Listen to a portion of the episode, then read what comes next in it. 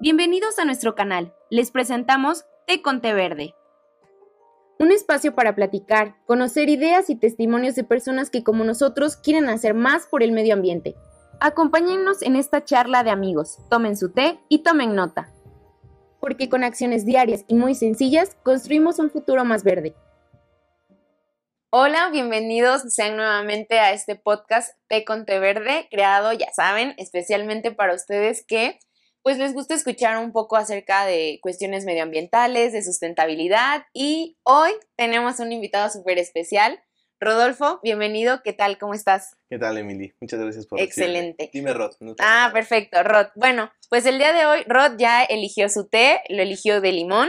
Eh, vamos a servir un poquito y bueno, eh, Rod, platícame un poco acerca de qué te dedicas, qué haces, cuéntame un poco de tu vida. claro. Eh, mira, yo soy ingeniero eléctrico de profesión, eh, trabajo para el sector de las energías renovables y en mis tiempos libres tengo como hobby dar clases en la universidad. Ay, qué padre. Sí. Muy bien. Este, oye, pues fíjate que, que, ahorita que me lo mencionas, ya hemos tenido bastantes ingenieros eh, de invitados en este podcast, pero ninguno hemos tenido la fortuna que pues se junte este del punto de ser ingeniero y también profesor, ¿no? Y creo que como profesor eh, tienes una gran responsabilidad, sin duda, no solo por el ser profesor, sino también porque tu área en la que te desarrollas, me comentas de, temas eh, renovables, ¿no? Sabemos que siempre tienen que ver, eh, pues, que apoyan un poco más o benefician el medio ambiente las cuestiones renovables.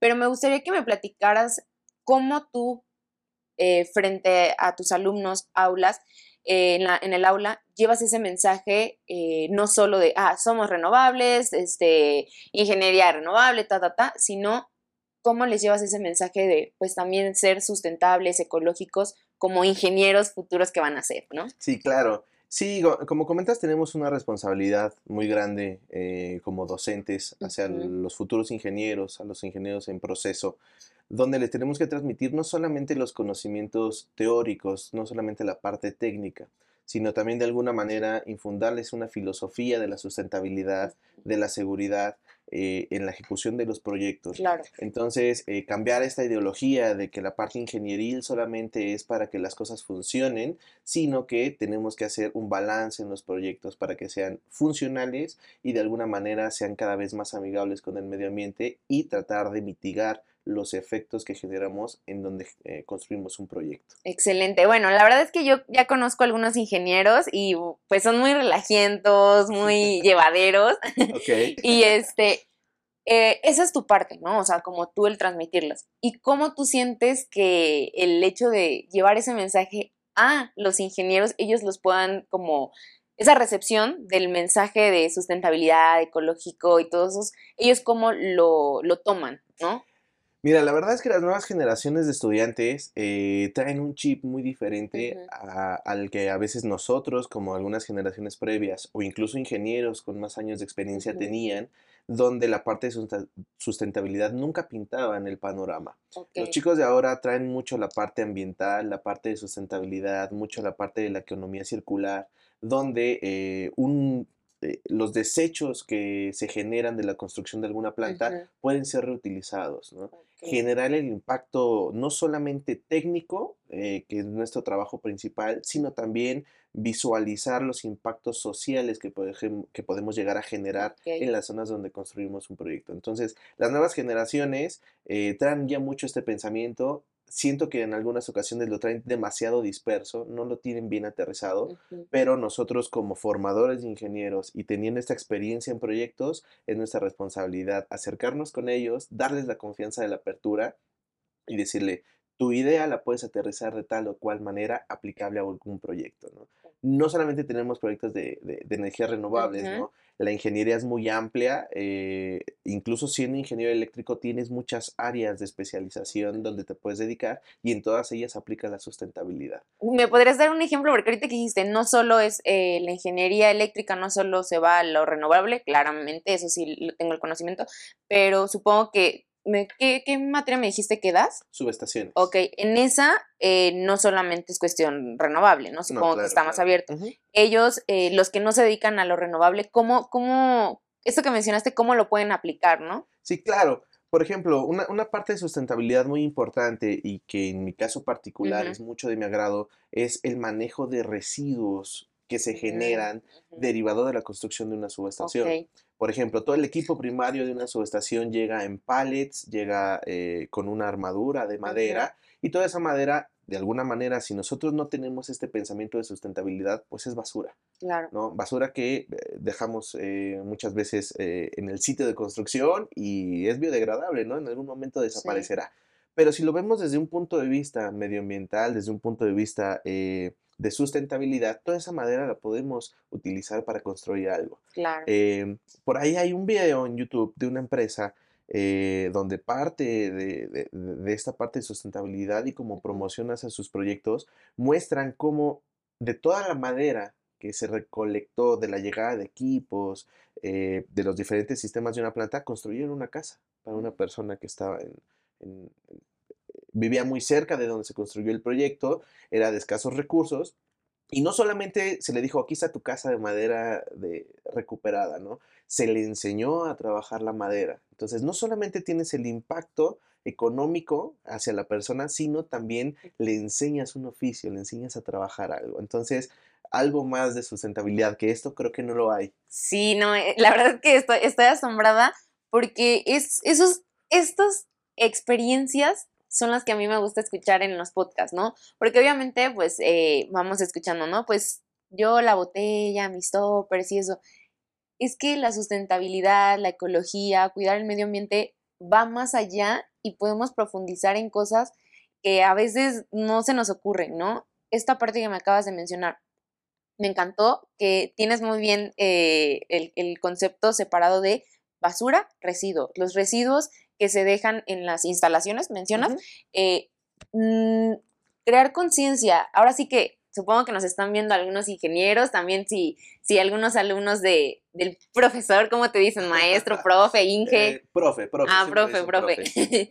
del profe eh, Rod, si nos están viendo, pues la verdad es que, o cualquier ingeniero, ¿no? De que estás formándote, tienes un área de oportunidad en, donde estés en tu campo laboral, aún más como ingeniero, de este tipo de cosas, ¿no? O sea, no solo hace el trabajo técnico y hasta ahí, ¿no? O sea, busca un poquito más allá, como este tema de, la madera, del residuo, donde haces tu instalación, ve más allá, porque sí existe la oportunidad, ¿no? Entonces, la verdad es que increíble esta, esta experiencia que nos acabas de, comentar.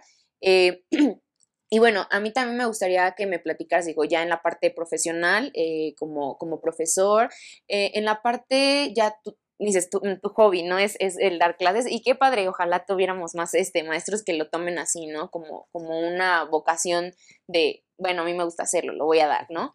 Eh, ahora en la parte un poco más profesional como ingeniero, ¿qué, ¿qué, temas acercamiento tienes con temas de sustentabilidad?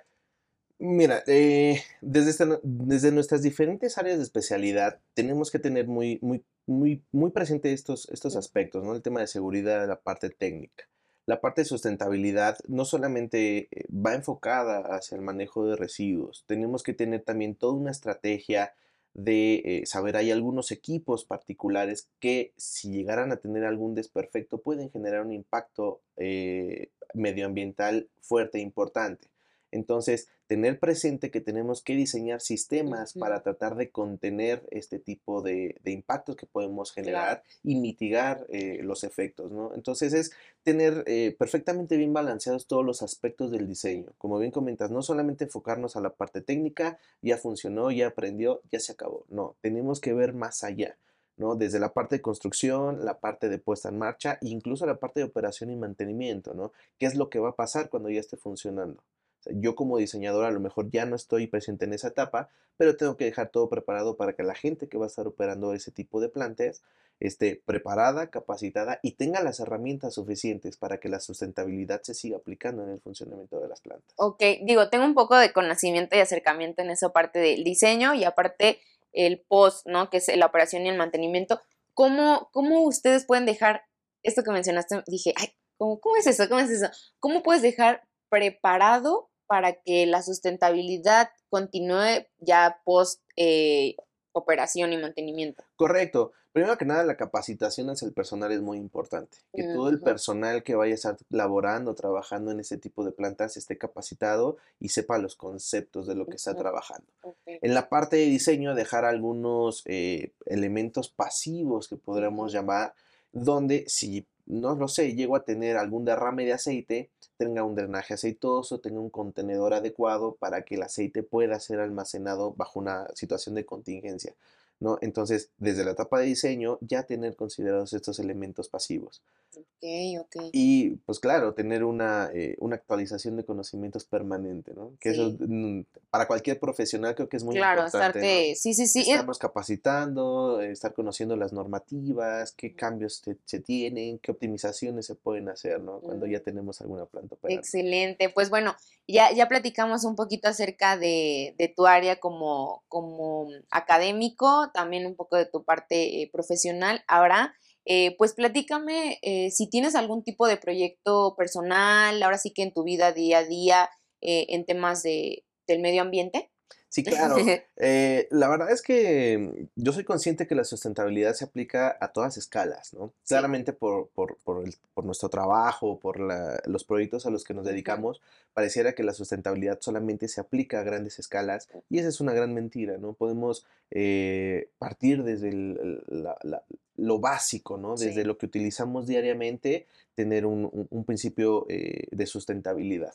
Eh, un principio de sustentabilidad que a mí me agrada mucho y que en lo particular eh, me ha gustado aplicar es la parte de la utilización de agua y el tratamiento de agua.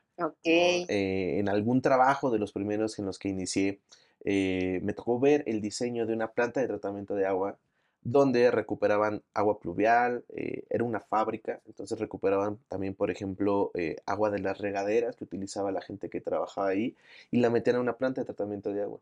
Y la planta de tratamiento de agua eh, utilizaba una tecnología de osmosis inversa, me parece, y la llevaba a tal grado que podía ser utilizada en los procesos de la fábrica. Mm. Entonces, literalmente le daban un ciclo de vida al agua, ¿no? Y la reutilizaban y la reutilizaban N cantidad de veces. Entonces, un sistema a ese nivel es muy caro, sí. ¿no? es un sistema fácil, eh, es un sistema también bastante robusto, pero eh, la parte que a mí me, impactó mucho fue utilizar el agua de captación pluvial, el agua de lluvia. ¿no? Y una filosofía que alguien alguna vez escuché decir es, una, es una tontería que el agua de lluvia nosotros la mandemos al alcantarillado, que la mezclemos con aguas negras, que un agua que viene pues sí con ciertas impurezas, pero que fácilmente puede ser tratada y utilizada en otros procesos, eh, pues se deje perder. Entonces, eh, de manera eh, personal, en mi casa, que es su casa y casa Muchas de todos, gracias. Cuando vayamos a, la fiesta, ya saben. sí, todos los alumnos ya tienen. Sobre todo los alumnos. Exacto. No, no, no.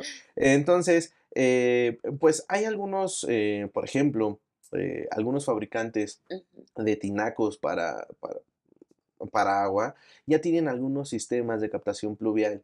Y ese sistema de captación pluvial lo puedes utilizar, por ejemplo, en tu WC, ¿no? que también se me hace una tontería que ocupemos agua potable, agua totalmente limpia, para eh, desechar residuos humanos. Entonces, este tipo de agua que si bien tiene ciertas impurezas o puede tener eh, algún tipo de contaminación, la podemos ocupar para este tipo de fines, ¿no? Entonces, a manera personal me gustaría ir desarrollando un poquito más eh, ese sistema y sobre todo con esta visión ingenieril cada vez buscar que sea más económico y esté al alcance de todos, que todos podamos tener un sistema similar en nuestras casas. Wow, la verdad es que a lo largo de estos, de pues, los episodios que hemos tenido, nunca habíamos eh, tocado ese tema de, pues el agua, ¿no? La captación de agua, que yo la verdad nunca lo había pensado, el, que la lluvia de alguna manera está limpia, digo, limpia más de la que podamos este, tener, ¿no? Entonces, eh, este proceso,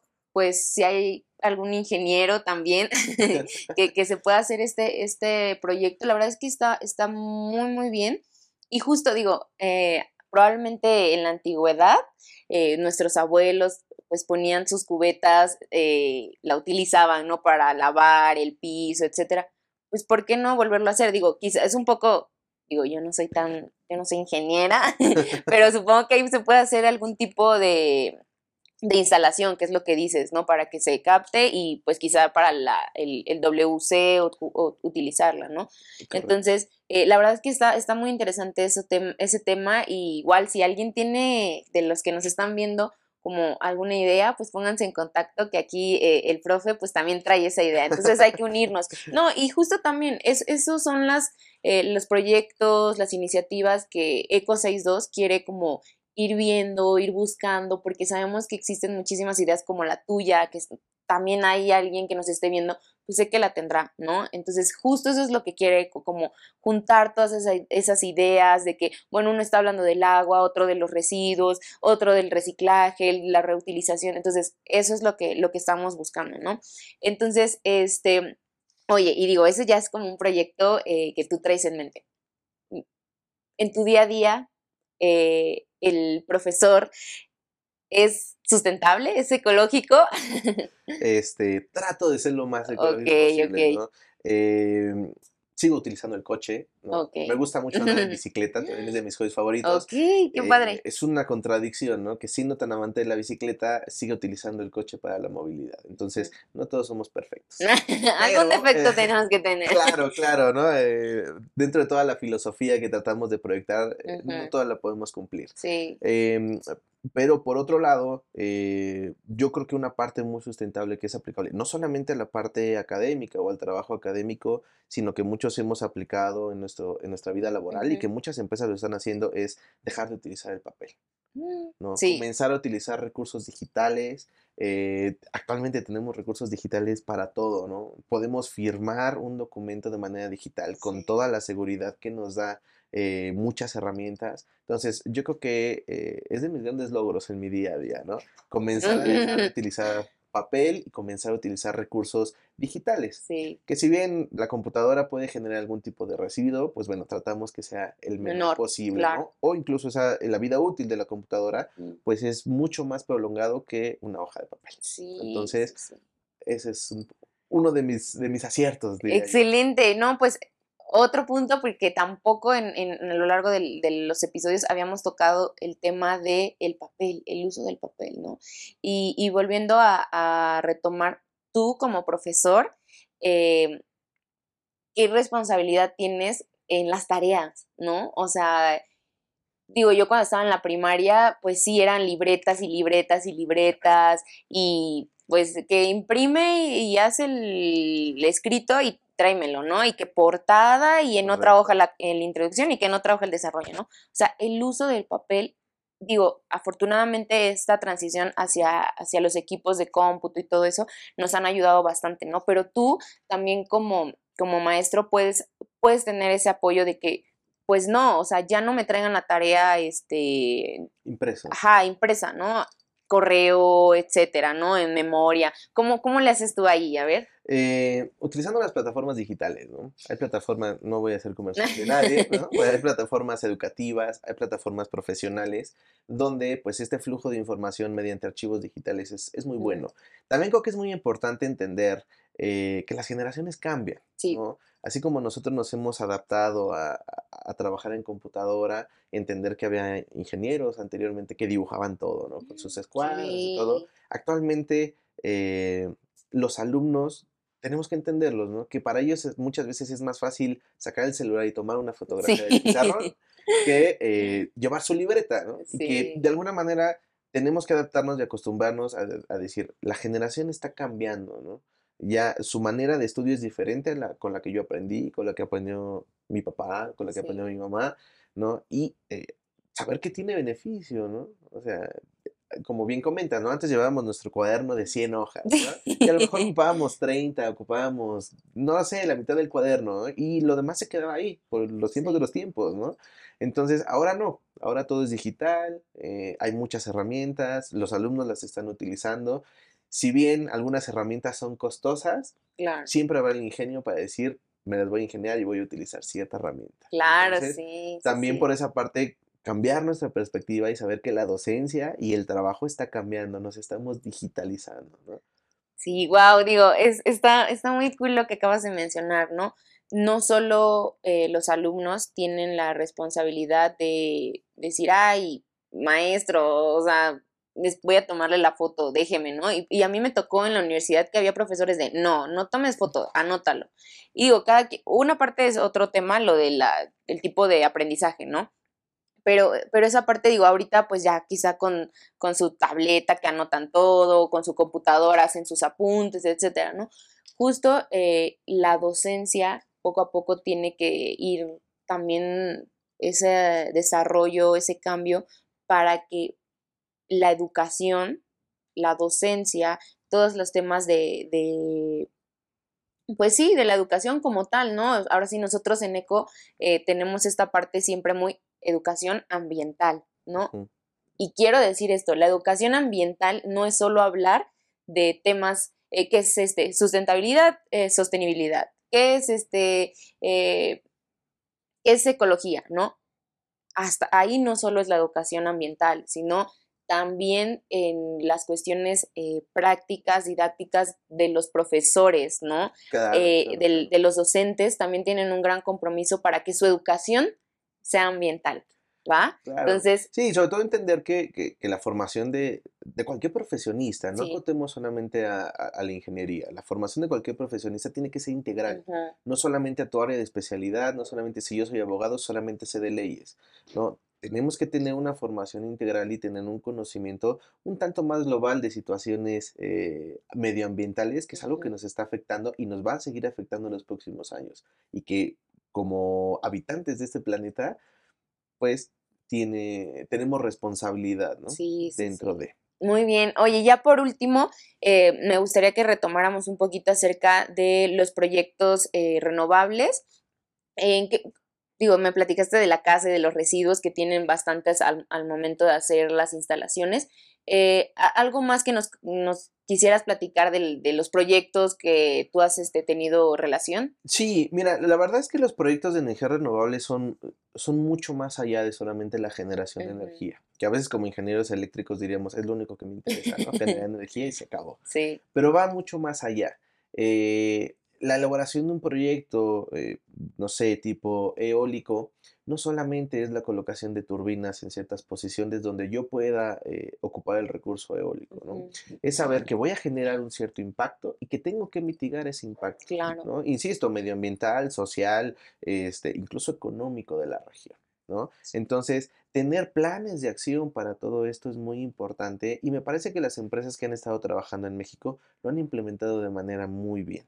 ¿No? Si yo genero, eh, no sé, algo que se me ocurre, previo a la instalación de aerogeneradores, se hace toda una estrategia de reubicación de flora, ¿no? Mm, Para que toda el área donde nosotros vamos a impactar no, no solamente es quítalo y se murió, no, no, lo voy a reubicar en una buena posición donde pueda seguir con su vida, la, planta, la flora sigue con su vida. Se hacen análisis también de, de, de, de avifauna, eh, se, hace, se trata de hacer un análisis de todos los impactos que vamos a generar con la construcción de una planta.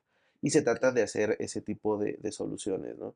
Por ejemplo, las líneas de transmisión, eh, hace algunos, bueno, no es, un, no es un secreto que las líneas de transmisión, por ejemplo, generan muchas veces impacto de aves. Ah, sí, sí, sí, ya había escuchado. Algunos fabricantes ya se han encargado de hacer algunos dispositivos donde eh, mediante el choque del viento y volúmenes, las aves alcanzan a detectar que hay un objeto donde pueden colisionar y cambian su trayectoria. Entonces, la verdad es que los proyectos han ido evolucionando y creo muy importante, ha ido cambiando la filosofía de las personas que estamos involucradas en ese tipo de proyectos. Es decir, no solamente necesito generar energía y venderla, necesito que todo se quede con el menor impacto posible, que sea sustentable, que sea amigable para todos, ¿no? la energía nos sirve a todos como seres humanos. La energía la ocupamos, la energía eléctrica la ocupamos en todos lados. Claro. Pero no por eso tengo que afectar el medio ambiente o algún otro eh, aspecto que afecte a terceros. Pues justamente este espacio del podcast eh, es creado para transmitir este tipo de, de información, ¿no? Porque muchas veces se, se, tiene la mala perspectiva y me encantó que lo comentaras, en verdad me encantó que lo comentaras y que lo sepan. Eh, se tiene un estudio previo para la flora, ¿no? Eh, que, que, se tenga un impacto positivo, una, ¿no? Dos, las comunidades aledañas a, a, donde se va a hacer la construcción también, ¿no? Entonces, sí, sí se tienen, eh, se, tiene la preocupación y el cuidado sobre todo 360, eh, ¿no? Podríamos llamarle así. Entonces, sí se tiene, este es, este es el objetivo de este podcast, ¿no? informar y que ustedes también conozcan que sí se están haciendo eh, el, el, que es como un estudio, investigación, el tema de, de, las aves, ¿no? Yo también ya lo había escuchado y que mucha gente se viene, ay, no, es que este, afecta a los, a los pajaritos. Sí, pero se está haciendo algo, o sea, sí se está haciendo algo, sí nos estamos preocupando. Los ingenieros también se preocupan por el ambiente. claro, por supuesto. o sea, e, esta es, esta es la realidad, ¿no? Sí se está haciendo algo, no únicamente electricidad y ya, hasta ahí, ¿no? Sino también es un trabajo eh, colaborativo de preocuparnos por el medio ambiente y que esto vaya siendo eh, pues una cadenita, ¿no? Entonces, sí se están haciendo cosas, los proyectos renovables sí tienen sus cuidados hacia el medio ambiente, ¿no? O sea, sí, más allá de que son renovables y son eh, buenos para el, para el planeta, también eh, el impacto que tienen hacia la sociedad y hacia el ambiente se están teniendo sus cuidados, ¿vale? Entonces, mm, qué bueno que mencionamos esto porque sí se está teniendo. Y bueno, pues eh, desafortunadamente hemos llegado hasta el final. la verdad es que nos encantó poder tener a, pues, a un ingeniero también desde el ámbito de la docencia, eh, desde tus experiencias, em, pues en 360 como eh, profesor, como eh, persona y como ingeniero, ¿no? Tienes como que el starter pack perfecto. este, y bueno, pues eh, te agradecemos nuevamente eh, que nos hayas aceptado la invitación. No hay de qué, no hay de qué. y bueno, pues también para que les envíes un saludo a todos eh, tus alumnos, que estoy segura que van a ver este podcast, ¿eh? si no, y les dices, vean este podcast, va a salir tal día. les comparto el link. No Excelente, les va a dar un punto de, participación. No, no, no les voy a Ah, entonces no. Solamente véanlo por amor al arte. Exacto. Y este, como tarea también, eso sí les puedes encargar, que sigan a la página de Eco62. Listo excelente tarea, ¿eh? Tarea a todos este, los alumnos del, maestro, profesor, ingeniero. Síganos en todas nuestras redes sociales, estamos como eco, eco62-org, ¿vale?